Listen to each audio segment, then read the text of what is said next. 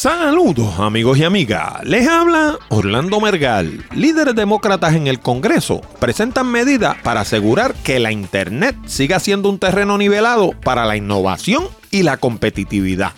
También hablamos sobre los donativos y correos electrónicos que hemos recibido durante la semana y de una llamada que he recibido un caballero de Nueva York que quería escoger un buen televisor. Y abordamos un tema que muchos en Puerto Rico han manoseado sin saber realmente de lo que están hablando.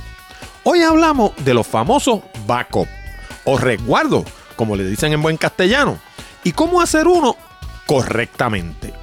De todo esto y mucho más, hablamos en la siguiente edición de Hablando de Tecnología con Orlando Mergal.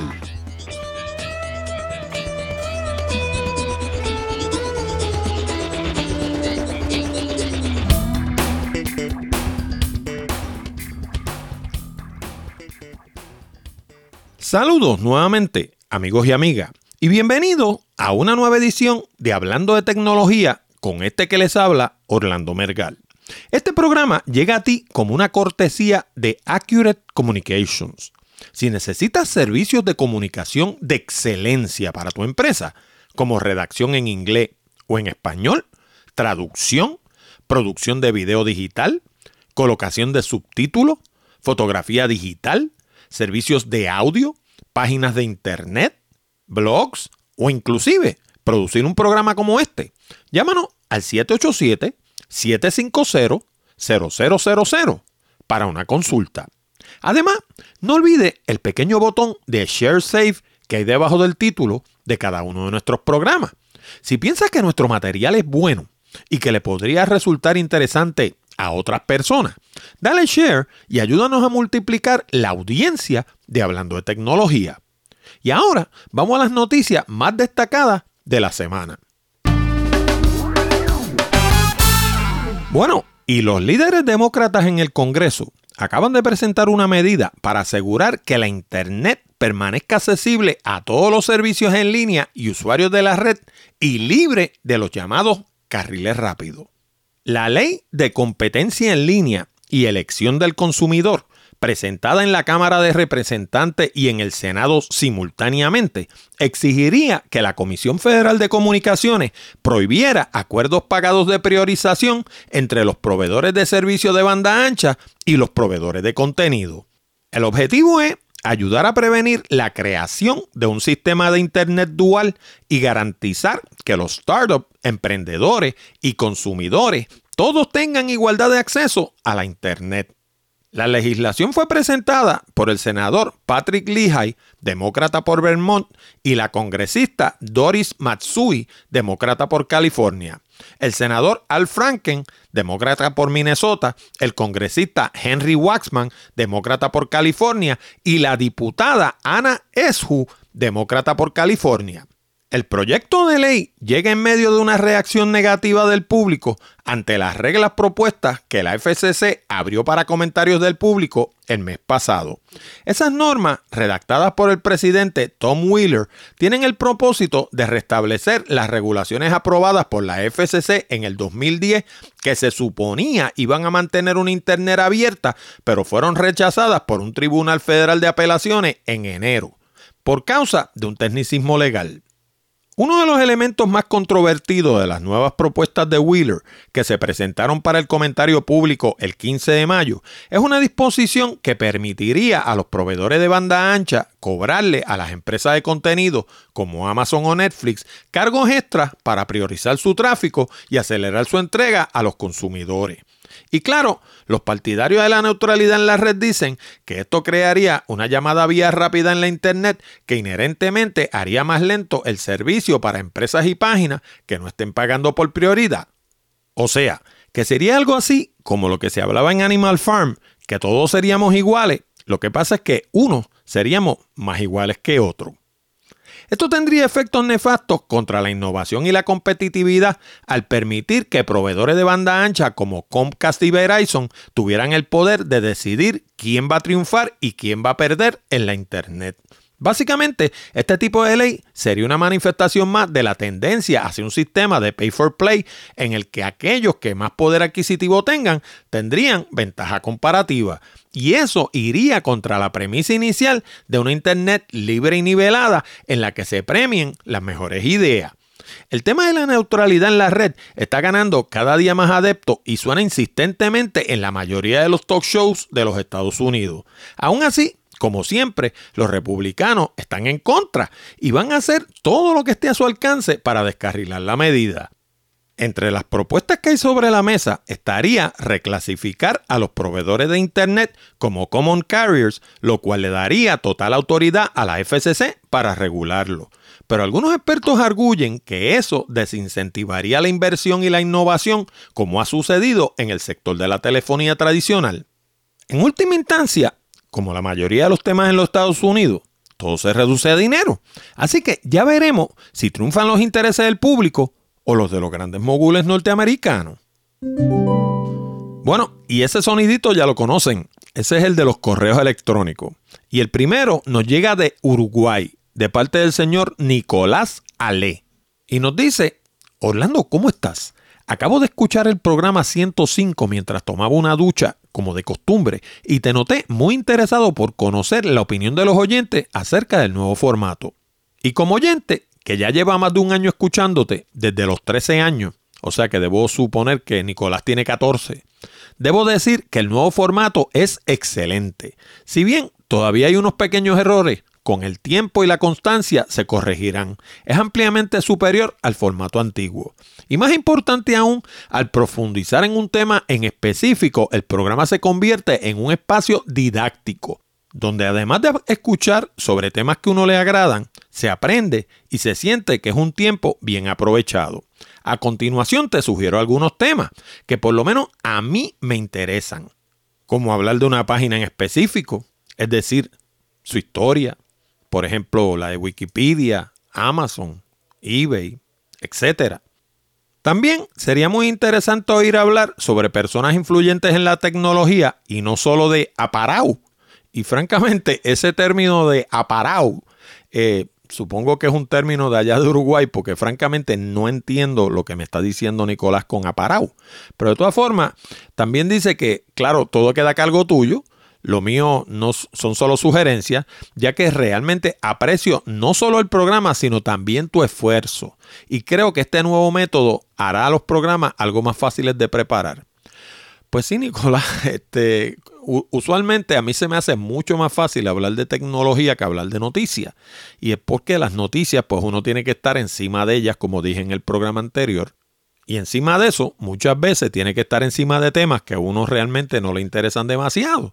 Porque por lo menos en Puerto Rico, al ciudadano común, usted le pregunta sobre Internet y de lo que le hablan es de Facebook y Twitter. Facebook. Y entonces, o sea, eso es extremadamente limitante. Y encima de eso, cuando uno entra al famoso Facebook, los temas de los que hablan la gente mayormente son de, de, chabacanería, de bobería, de política, no son temas profundos, así que a mí realmente no me resulta un reto, no me resulta estimulante. Y encima de eso tener que hablar de eso toda la semana me resulta hasta un martirio.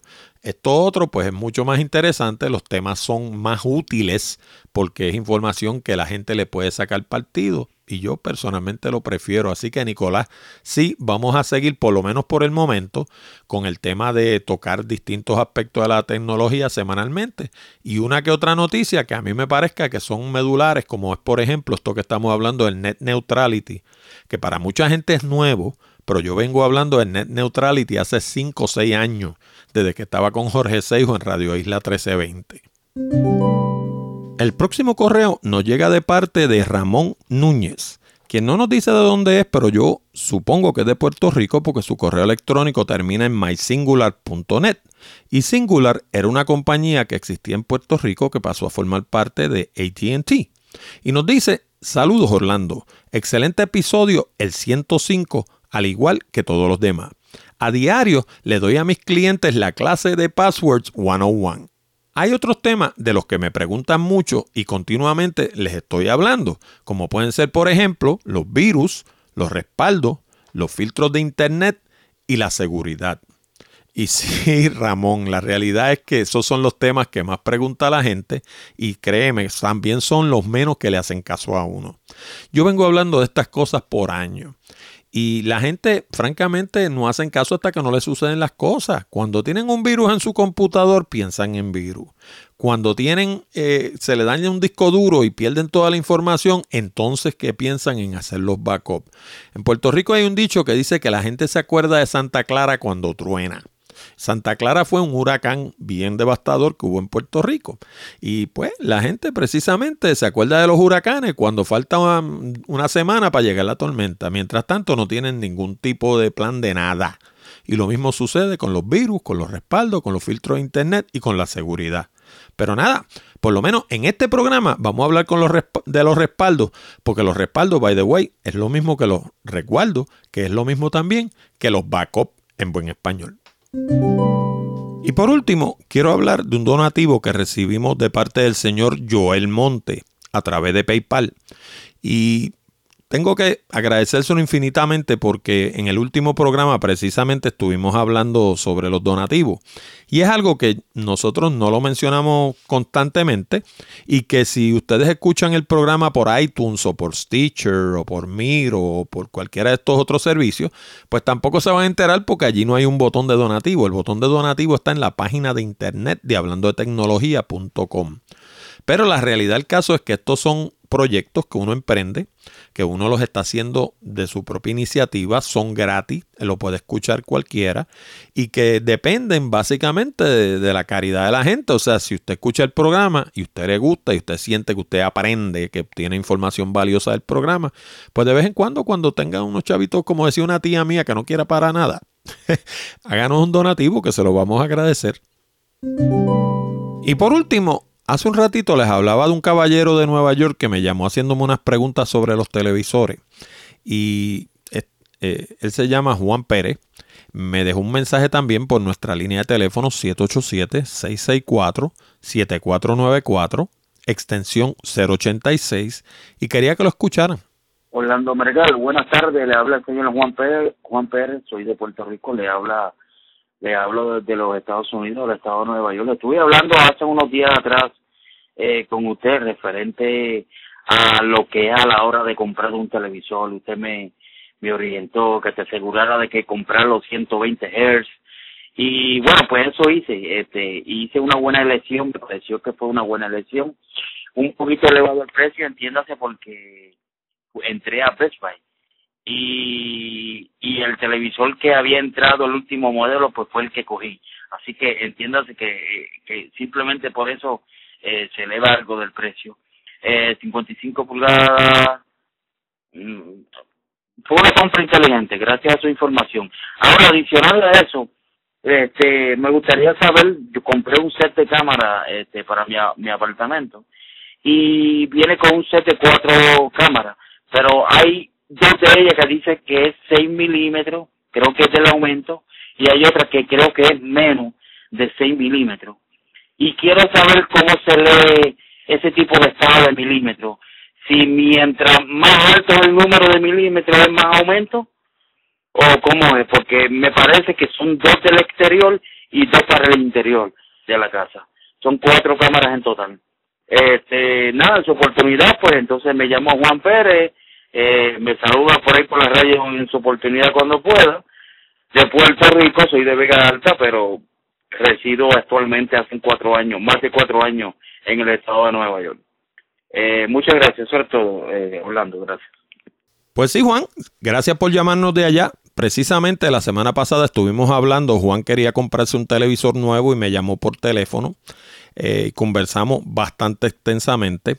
Eh, yo le hablé de ciertas características de los televisores flat screen, los LCD, y le di mi opinión, no le di, no le di una receta de por de lo que tenía que comprar. Yo le dije lo que yo compraría, ¿no?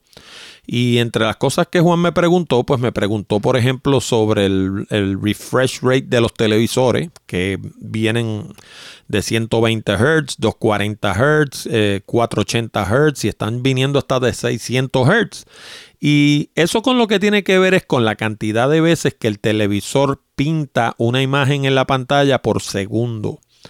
Y lo que, se ha, lo que han hecho los manufactureros de televisores LCD es que han extrapolado la cantidad de recuadros que hay de forma natural en una señal de video para aumentar la cantidad de frame que hay por segundo, la cantidad de recuadros que pinta la imagen por segundo en la pantalla. Y la razón principal por la que hacen eso es porque los televisores LCD eh, cuando es algo que tiene que acción, por ejemplo, para darles el mejor ejemplo del mundo, ahora se está celebrando la Copa Mundial de Fútbol en Brasil, ¿verdad? Y el fútbol es un deporte que es rápido. Cuando usted ve fútbol en un televisor eh, que tiene 120 Hz o 60 Hz, que eran los originales, pues eso lo que quiere decir es que el televisor le va a pintar 60 veces la imagen por segundo en la, en la pantalla, ¿no? Y eso lo que va a hacer es que cuando el movimiento es bien rápido, si usted observa esa señal, va a ver que la, la persona o lo que se esté moviendo, si es un carro o lo que sea, se tiende a ver un poquito borroso.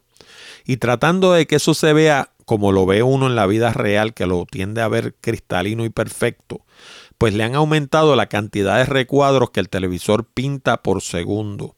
Y usualmente los televisores lo que hacen es que extrapolan de los 60 recuadros que hay de forma natural o los 30 o lo que haya, dependiendo de la señal que sea, en una señal de video, lo extrapolan. Extrapolar quiere decir calcular lo que habría de forma intermedia. O sea, si yo tengo un recuadro que es el número, digamos, 1, y al lado tengo el 2, donde algo se movió un centímetro, pues cuánto se movería en la mitad del tiempo o en una cuarta parte del tiempo o en un octavo del tiempo y pintar esos recuadros que están interpolados entre un recuadro y el otro. Con eso yo lo que buscan es disminuir el que se vea borroso, pero tiene un efecto negativo y es que se tiende a ver la imagen, lo que le llaman en inglés plasticky, se tiende a ver artificial la imagen. Y mucha gente, entre ellos yo, no le gusta. Yo prefiero que se vea un poquito borroso porque cuando se tiende a ver un poquito borroso, lo que se tiende a ver es como se ve en el cine. Si usted va al cine, va, va, a observar que las películas de cine, cuando hay movimiento, las cosas se tienden a ver un poquito borroso porque el cine está en 24 recuadros por segundo, no está ni siquiera en 30. Y eso viene del cine mudo. Desde el principio el cine toda la vida estuvo en 24 recuadros por segundo. Y eso es lo que hace que el cine se vea de una cierta manera. Y la gente que son puristas, que les gusta ver las películas como fueron hechas, le gusta verlas en 24 recuadros por segundo. Cuando una película la convierten a DVD o la convierten a, hace unos años a VHS, la convertían, eso se utiliza un equipo que se llama un Telesign Adapter. Y ese Telesign Adapter lo que hace es convertir de 24 recuadros por segundo a 30 recuadros por segundo. De hecho, los puristas le dirían que son 29.97 recuadros por segundo. Y eso hace que sea, que, que pase, se convierta en una señal de video. Y de ahí, pues en el mundo del DVD, en el mundo de la, de la televisión, lo han seguido aumentando y hay un montón de distintas eh, cantidades de recuadro por segundo. Pero la original, la que se utilizaba en el cine, era 24 recuadros por segundo. Pues nada, el asunto que yo le dije a Juan que en mi opinión, si lo fuera a comprar yo con mi dinero, yo me lo compraba de 120 Hz porque se tiende a ver más real. Y en lo otro que le dije que se fijara es en el contraste mientras más alto sea el ratio de contraste, mejor. Porque eso lo que quiere decir es que va a tener más detalle en las partes claras y más detalle en las partes oscuras. Los televisores baratos, uno se da cuenta que son de mala calidad porque cuando uno mira en las partes oscuras en una película, lo que ve es una plasta negra en la pantalla. Ve negro sólido, no ve detalle en las partes oscuras. Y lo mismo pasa en las partes claras. Si usted mira las nubes, por ejemplo, las nubes cuando usted se para en, el balcón de su casa, usted ve las nubes, las nubes tienen matices de blanco, no son una plasta blanca en el cielo, no, no son como si, si hubiera leche en el cielo, ¿no? Pues eso sucede con los televisores de mala calidad. En lugar de usted ver los matices de las nubes, por ejemplo, usted lo que ve es una plasta blanca en el cielo donde se supone que hay una nube. Pues eso lo determina el contraste. Mientras más contraste tenga un televisor, más detalle va a tener en las partes claras de la pantalla y en las partes oscuras de la pantalla. Y contestándole la pregunta a Juan sobre las cámaras de seguridad, no se me ha olvidado, los milímetros de un lente lo que determinan es qué área cubre ese lente. Y mientras más bajito sea el número, más área cubre. Eso en inglés se le llama un wide angle y en buen castellano se le llama un gran angular.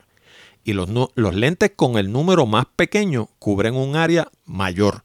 Por consiguiente, si tiene cuatro cámaras el kit y tiene, digamos, dos que son 10 milímetros, para dar un ejemplo, y tiene dos que son 4 milímetros, para dar otro ejemplo, las 4 milímetros se utilizarían en exteriores y las 10 milímetros se utilizarían en interiores. ¿Por qué? Porque la idea es que si uno pone una cámara en el balcón, pues que vea todo el frente de la casa y si pone una en la parte de atrás de la casa, vea todo el patio de atrás. Mientras que con la de 10 milímetros, si la pone en la sala, como la sala es más pequeña, pues va a cubrir un área más reducida, que es el área de la sala o el área del cuarto de un niño o lo que fuera, ¿no?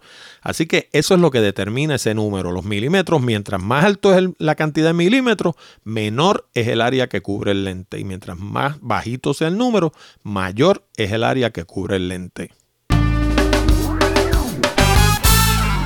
Antes de seguir adelante, quiero hablarte de dos maneras nuevas en las que puedes poner tu granito de arena para cooperar con Hablando de Tecnología. Y lo mejor del caso es que ninguna de las dos te cuesta un solo centavo.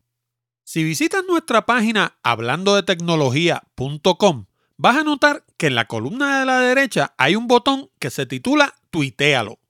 Bueno, pues si tienes cuenta de Twitter y le das clic a ese botón, se va a abrir una ventana en tu navegador con un mensaje previamente escrito que lee de la siguiente forma. Escucho hablando de tecnología con Orlando Mergal semanalmente y es excelente. Te lo recomiendo. Y con solo escribir tu nombre y contraseña de Twitter, se lo puedes enviar a todos tus seguidores. Ahí mismo en la página, si miras más abajo, vas a ver otro botón con el logo de Amazon. Eso es lo que se conoce como un botón de afiliado. Y lo que quiere decir es que si llegas hasta la página de Amazon a través de ese botón y compras algo, a mí me van a dar una pequeña comisión. Fuera de eso, desde tu punto de vista, lo demás va a ser lo mismo. No vas a pagar ni un solo centavo más, ni un solo centavo menos que si fueras directamente a la página de Amazon. Anda, dale clic. Y por último, vamos a hablar de un tema que aunque ustedes no lo crean, yo tocaba con Jorge Seijo en el programa de Radio Isla 1320 hace 5 o 6 años atrás, Cuidausima. Y lo gracioso del caso es que la mayoría de la gente no hacía caso en aquella época y muchos de ustedes le voy a decir la verdad, no van a hacer caso hoy tampoco. ¿Saben por qué? Porque después andan lamentándose por ahí cuando se estrellan sus computadoras, se dañan sus discos duros, les roban sus computadoras o sencillamente borran algo por error. Miren gente, vamos a hablar como decimos en Puerto Rico a calzón. La mayoría de la gente, inclusive la mayoría de los negocios, no hacen backup nada. La mayoría porque no le ven la importancia otros porque no saben y todavía otros por economizar dinero. Imagínate eso. Y de esas tres razones, la tercera es la más estúpida. Generalmente, todo ese dinero que supuestamente economizan lo gastan a la larga el día que tienen un problema. Ahora, vamos a empezar por el principio. ¿Qué es un backup bien hecho y qué no? Pues miren, apúntense por ahí porque vamos a empezar por aquí. Dropbox. Google Drive y Amazon S3, ninguno de los tres se hicieron para hacer backup. Déjenme repetírselo. Dropbox, Google Drive y Amazon S3, ninguno de los tres se hicieron para hacer backup. El otro día estaba escuchando un programa de radio aquí en Puerto Rico que se jactan que saben muchísimo, recomendando estos tres servicios para hacer backup. Y en cada palabra que salía de su boca se dejaba ver lo poco que saben. Y miren, esto de los backups es más sencillo de lo que ustedes piensan. Hasta hay una formulita para ayudárselo a recordar. Y la fórmula, miren qué sencillita es. Es la siguiente. 3, 2 y 1. ¿Y qué es eso de 3, 2 y 1? Pues mire, bien sencillo también. Tres copias en por lo menos dos localidades de ese único original y que ninguna de las dos sea la pieza original de información.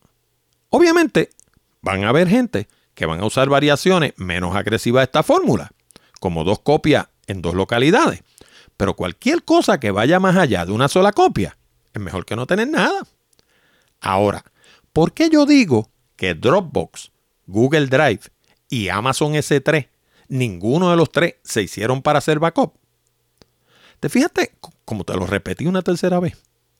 Pues porque una verdadera estrategia de backup consiste de copias bit por bit con verificación. Anota eso bien por ahí. Copias bit por bit con verificación. Y eso no lo hace ni Dropbox, ni Google Drive, ni Amazon S3. Ahora, ¿qué es una copia bit por bit con verificación? Pues mire, cuando usted tiene una computadora, esa computadora tiene archivos que usted los puede ver, que están en el desktop, y tiene archivos que usted no ve, que forman parte del sistema operativo, forman parte del sistema jerárquico de archivos, y que usted sencillamente están, están metidos en su máquina, pero usted no los ve. Si usted coge sus archivos, digamos, usted tiene, qué sé yo, un disco duro donde tiene todos los trabajos suyos, y usted los arrastra a Dropbox, usted está arrastrando los archivos que se ven, pero está dejando atrás los que no se ven. Y lo otro es que usted no tiene manera de verificar, porque usted no se va a poner a contarlo. Usted no tiene manera de verificar. Si usted mandó 10.000 archivos para Dropbox, no tiene manera de verificar si los 10.000 llegaron. Un software de backup, precisamente esas son las dos cosas que hace.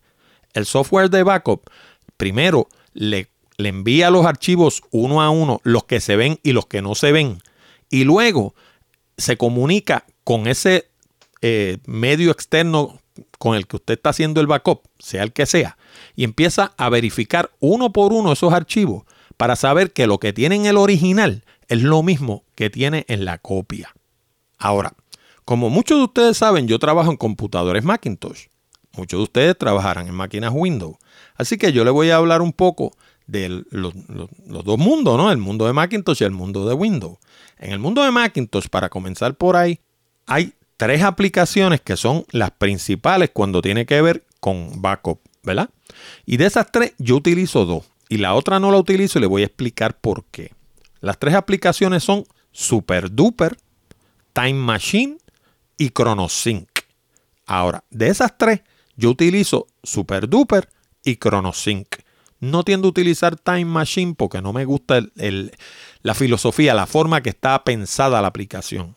Me explico. Time Machine es una aplicación de resguardo que va manteniendo un backup progresivo del, disco duro interno de la máquina. Ahora, ¿qué es un, backup progresivo? Pues un backup progresivo es un backup que lo que hace es que guarda, digamos, cómo lucía tu máquina, digamos, hoy a las 12 del día cómo lucía tu máquina la semana que viene, hoy mismo, digamos, si hoy es miércoles, pues el miércoles que viene a las 12 del día, cómo lucía el otro miércoles de arriba a las 12 del día. Y si tú tienes un problema, puedes ir buscando hacia atrás hasta que descubres el día en que la máquina no tenía ese problema. Y puedes regresar a la máquina como lucía cuando no tenía ese problema. El problema con ese tipo de sistema de backup es que come disco duro en cantidad. Eso es bueno para el que tiene una máquina sencilla. Si usted tiene una máquina con cinco programas y usted lo que hace es cartas y muy poco más y tiene un sistema operativo pequeño, a usted le conviene Time Machine. Pero si usted tiene una máquina como tengo yo, que tiene montadas más de 100 aplicaciones, pues usted no quiere Time Machine. Y lo otro es que mis archivos no están en la máquina. Por consiguiente, Time Machine no me resolvería nada si mi sistema se estrella porque mi, todo, lo que, todo lo que es trabajo yo lo mantengo fuera de la máquina. Y eso es una costumbre que yo vengo arrastrando desde hace 15 o 20 años atrás. Yo llevo en esto desde el 1984, cuando salió la Macintosh original. Y yo aprendí de la manera difícil, the hard way, como dicen en España, a no tener mis archivos dentro de la máquina. ¿Saben por qué? Porque el día que la máquina se daña y usted la manda al taller, todo su trabajo se fue con todo y máquina para el taller y usted no tiene nada. Yo tengo un disco duro externo y en ese disco duro externo yo tengo todo lo que son documentos. Y en la máquina solamente tengo el sistema operativo y los programas, el software, pero no tengo información. De hecho, hay algunas siempre, porque tengo, por ejemplo, mi agenda, tengo mi directorio, pero mi agenda y mi directorio están también en el iPhone y están también en el iPad. Así que, aun si la máquina se estrellara mañana, que Dios me la cuide y no le pase nada, no tendría problema porque toda esa información existe en otro sitio pero la información de los proyectos en los que yo estoy trabajando vive en un disco duro fuera de mi máquina. Ahora, SuperDuper es una aplicación que copia discos duros. Y esos discos duros usted los puede copiar a otro disco duro, los puede copiar a DVD, los puede copiar a Blu-ray o los puede copiar como los copio yo a discos duros desnudos. ¿Y qué es un disco duro desnudo? Pues mire, no tiene nada de pornográfico. cuando usted compra un disco duro en una tienda, ese disco duro viene dentro de un gabinete lo más bonito, ¿no? Que usted lo pone encima de la mesa suya, le conecta un cable USB o Firewire o, o lo que sea por la parte de atrás, se lo conecta a su computador y la máquina ve el disco duro y bien chévere. Y usted tiene un disco duro ahí, ¿no? Pero el problema es que cuando usted tiene una operación grande que utiliza muchos discos duros, empieza a tener redundancia de cosas que usted no necesita. Porque con excepción de la parte donde usted graba la información, que es el disco duro en sí, lo que sería un disco duro desnudo, el mecanismo que graba la información, todo lo demás es un gabinete plástico y un power supply y una tarjeta que lo que hace es servir de, de interfase para comunicar ese disco duro con su computador. Y toda esa eh, maquinaria, todo ese, todo ese equipo es redundante. Si usted tiene 10 discos duros, pues tiene 10 power supply, 10 tarjetas de interfase y 10 gabinetes que, lo podría hacer con uno. Pues mire, precisamente yo tengo un, hay un, ahora mismo no me acuerdo la dirección exacta, pero si ustedes van a mi blog Picadillo, y la dirección es picadilloblog.com, allí hay un artículo que se llama ¿Se te dañó el disco duro? Horror, ¿verdad? Así mismo se llama, se te dañó el disco duro, horror. Y allí hay toda una explicación de cómo hacer backup. Esto mismo que estamos hablando nosotros. Y allí ilustra cómo yo hago mis backups con discos duros desnudos y un gabinete que en buen castellano nosotros decimos una tostadora, porque el aspecto que tiene es de tostadora. Usted sabe, bueno, por lo menos a veces se me olvida que este programa lo escuchan en otros países, pero en Puerto Rico, una tostadora es un, equipo que usted tiene en la cocina, que tiene unas ranuras arriba, usted mete una lonja de pan y la, la tuesta. Pues eso es una tostadora. Pues este equipo tiene ese aspecto, un aspecto similar a una tostadora, donde tiene una ranura arriba. Usted va a coger el disco duro desnudo, lo va a meter ahí. Eso adentro tiene unos contactos y el equipo se va a comunicar con el disco duro y va a enviar esa información para el computador. Así que usted tiene los discos duros desnudos, que yo los guardo dentro de unos eh, recipientes plásticos, unas cajitas, ¿no? Y yo cojo el disco duro desnudo, lo pongo ahí, lo, prendo y automáticamente me aparece en la computadora. En esos que yo hago backup. Y tengo, por cada disco que yo tengo principal, tengo un disco duro desnudo. De hecho, en, muchos casos tengo dos. Por ejemplo, en mi colección de fotografías, yo la tengo en dos discos duros desnudos de, un, de 2 terabytes y aparte de eso la tengo en DVD, toda la fotografía. ¿Por qué? Pues porque ahí hay los últimos 20 años de mi vida. Y como están los últimos 20 años de mi vida ahí, yo he pasado trabajo haciendo esa fotografía, yo no quiero que se pierdan. Tengo dos discos duros desnudos con la foto, más las tengo también en DVD. Ahora, no va a faltar quien te diga que los discos duros no son un medio ideal para hacer el resguardo o backup, porque los discos duros se trancan. Y eso es cierto. Los discos duros se, diseñaron para utilizarse continuamente. Y cuando usted hace un backup en un disco duro, pues si lo guarda por dos o tres años, cuando lo venga a buscar y lo mete en la tostadora y la prenda, va a pegar. Le a, le va a oír un ruido adentro. Ese ruido es que se trancó. ¿Y sabe qué? No tiene nada. El backup se fue. Así que los discos duros hay que ejercitarlos. Ahora, como yo hago backup toda la semana, yo tengo un sistema que todos los viernes hago backup. Los discos duros no se me trancan porque no, no tienen el tiempo de trancarse. Pero los proyectos de mis clientes, los cuales yo también guardo en disco duro, están en cuatro cajas que yo tengo en otra oficina y esos discos duros yo los ejercito una vez al mes. Y ejercitarlo es meterlo en la tostadora y prenderla. Y nada, en cuanto aparece en el desktop de la computadora, lo apaga y lo guarda y mete el próximo. Y eso puede coger dos horas, dos horas y media, en lo que lo ejercita todo. Pero si no los ejercita, el día que los vaya a buscar, no va a tener nada. Ahora, vamos a hablar del verdadero backup online, que como les dije hace un rato, no es Amazon S3, no es Dropbox y no es Google Drive. Si usted quiere hacer un verdadero backup online, la compañía a contactar se llama Carbonite. Se escribe Carbonite. Y Carbonite diciéndolo en, tratando de españolizarlo, ¿no? Funciona automático y cuesta 60 dólares al año. ¿Y qué hace Carbonite? Pues mire, Carbonite, usted se suscribe y lo que hace es que la máquina empieza a subir todo lo que está en el disco interno de su máquina, empieza a subirlo a la nube. Lo sube a la internet, a los servidores de Carbonite. Y de ahí en adelante, después que está como dos semanas haciendo ese backup, entonces, cada vez que usted prende la máquina, ella automáticamente en el background, ella va a, mantener los archivos que usted tiene en Carbonite iguales que el disco duro de su máquina. Constantemente va a tener un sistema de intercambio de datos con verificación para asegurarse de que su máquina y lo que ellos tienen allá sea idéntico. Y la cantidad de data es ilimitada, pero es ilimitada para un disco duro interno nada más su disco duro principal. Si su máquina tiene uno, dos, tres, la mía tiene cuatro discos duros conectados. Si su máquina tiene cuatro discos duros conectados, tiene que pagarlos aparte. Eso no está incluido en el negocio original. Y lo otro bueno que tiene Carbonite es que todo lo que él sube a la nube lo sube criptografiado a nivel militar con llave de 128 bits. Eso quiere decir que es prácticamente imposible robar su información. Y el acceso a la información lo puede hacer desde otras computadoras y desde dispositivos portátiles mediante apps, ya sean Apple o sean Android o sea lo que sea. Ahora, ¿por qué yo prefiero los sistemas locales? Pues primero que todo, el acceso es al instante. Si tengo un problema, no tengo que esperar a hacer download. El, el acceso es inmediato. Por ejemplo, a usted se le estrella el disco duro mañana y usted tiene Carbonite pues está, chévere, tiene toda la información en Carbonite.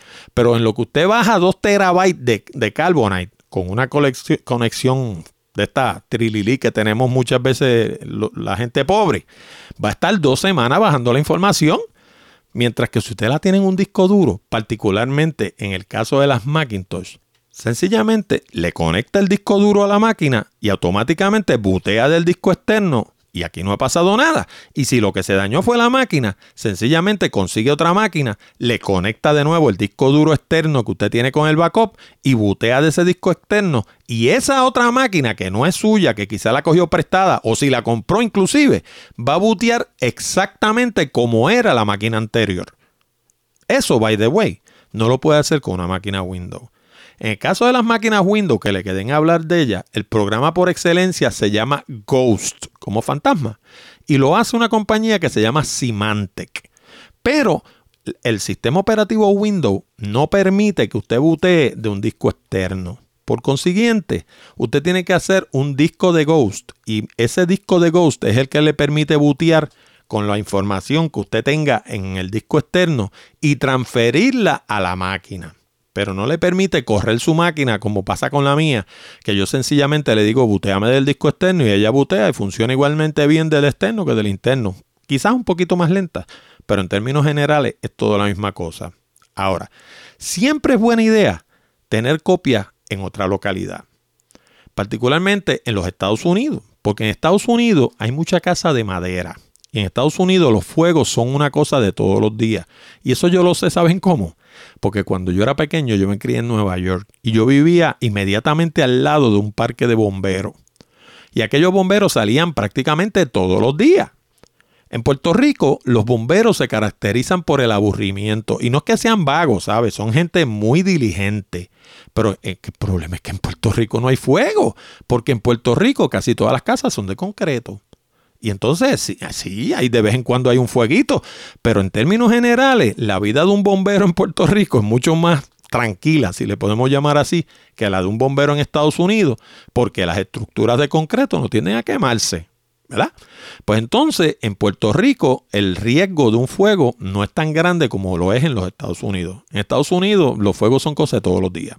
Si usted vive en los Estados Unidos y usted tiene un backup, mire, haga dos y mande uno para en casa de su mamá o mande uno para, qué sé yo, si es una oficina, tengan un almacén en algún sitio donde tienen los backups fuera de la oficina. Porque si hay un fuego y usted tiene, puede tener seis backups, y si los tiene los seis debajo del escritorio, al lado de su computador, y se quema la oficina, pues se quema la oficina, se quema el original y se quema los seis backups. Y entonces, pues no tiene nada.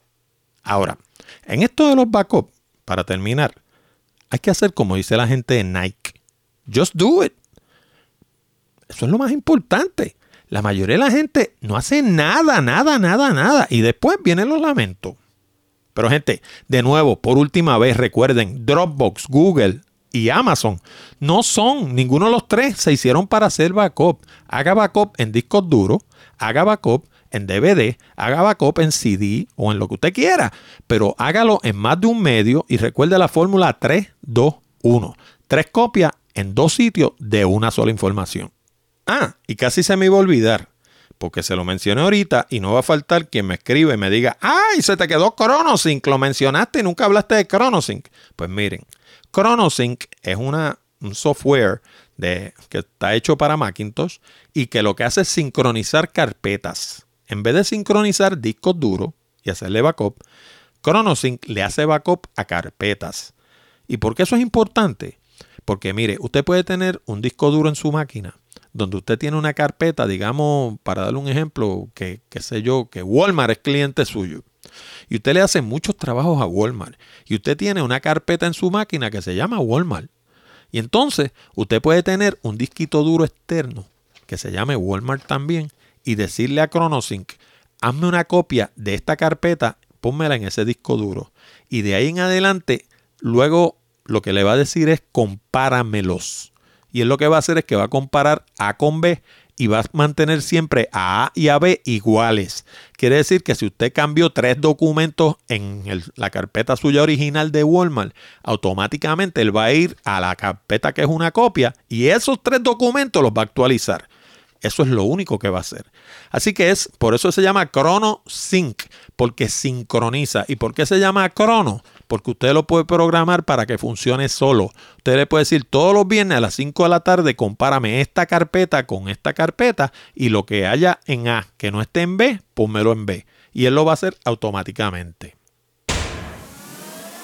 Bueno amigos y amigas, con esto llegamos al final de esta edición de Hablando de Tecnología con Orlando Mergal. Les recordamos que pueden enviar sus preguntas, comentarios y sugerencias a la dirección de correo electrónico contacto arroba hablando de tecnología.com o llamar al 787-664-7494 extensión 086 y dejarnos un mensaje grabado.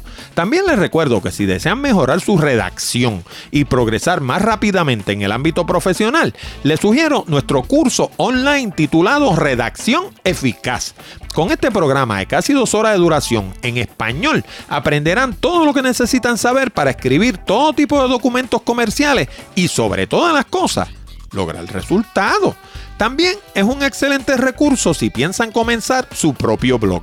Además les recuerdo que si de verdad quieren aprender a hacer presentaciones que logren su propósito y no solo aprender a hacer transparencias de PowerPoint, les recomiendo nuestro curso titulado Presentaciones Efectivas. Con este curso online de casi dos horas de duración en español, aprenderán todo lo que necesitan saber para convertirse en la estrella de su compañía. Ambos cursos están disponibles en el mismo lugar www.aprendensucasa.com. Y Presentaciones Efectivas está disponible en formato de Kindle en la tienda de Amazon. Les habló Orlando Mergal. Con esto nos despedimos hasta la próxima semana cuando discutiremos más temas interesantes del mundo de la tecnología. Hasta la próxima, amigos.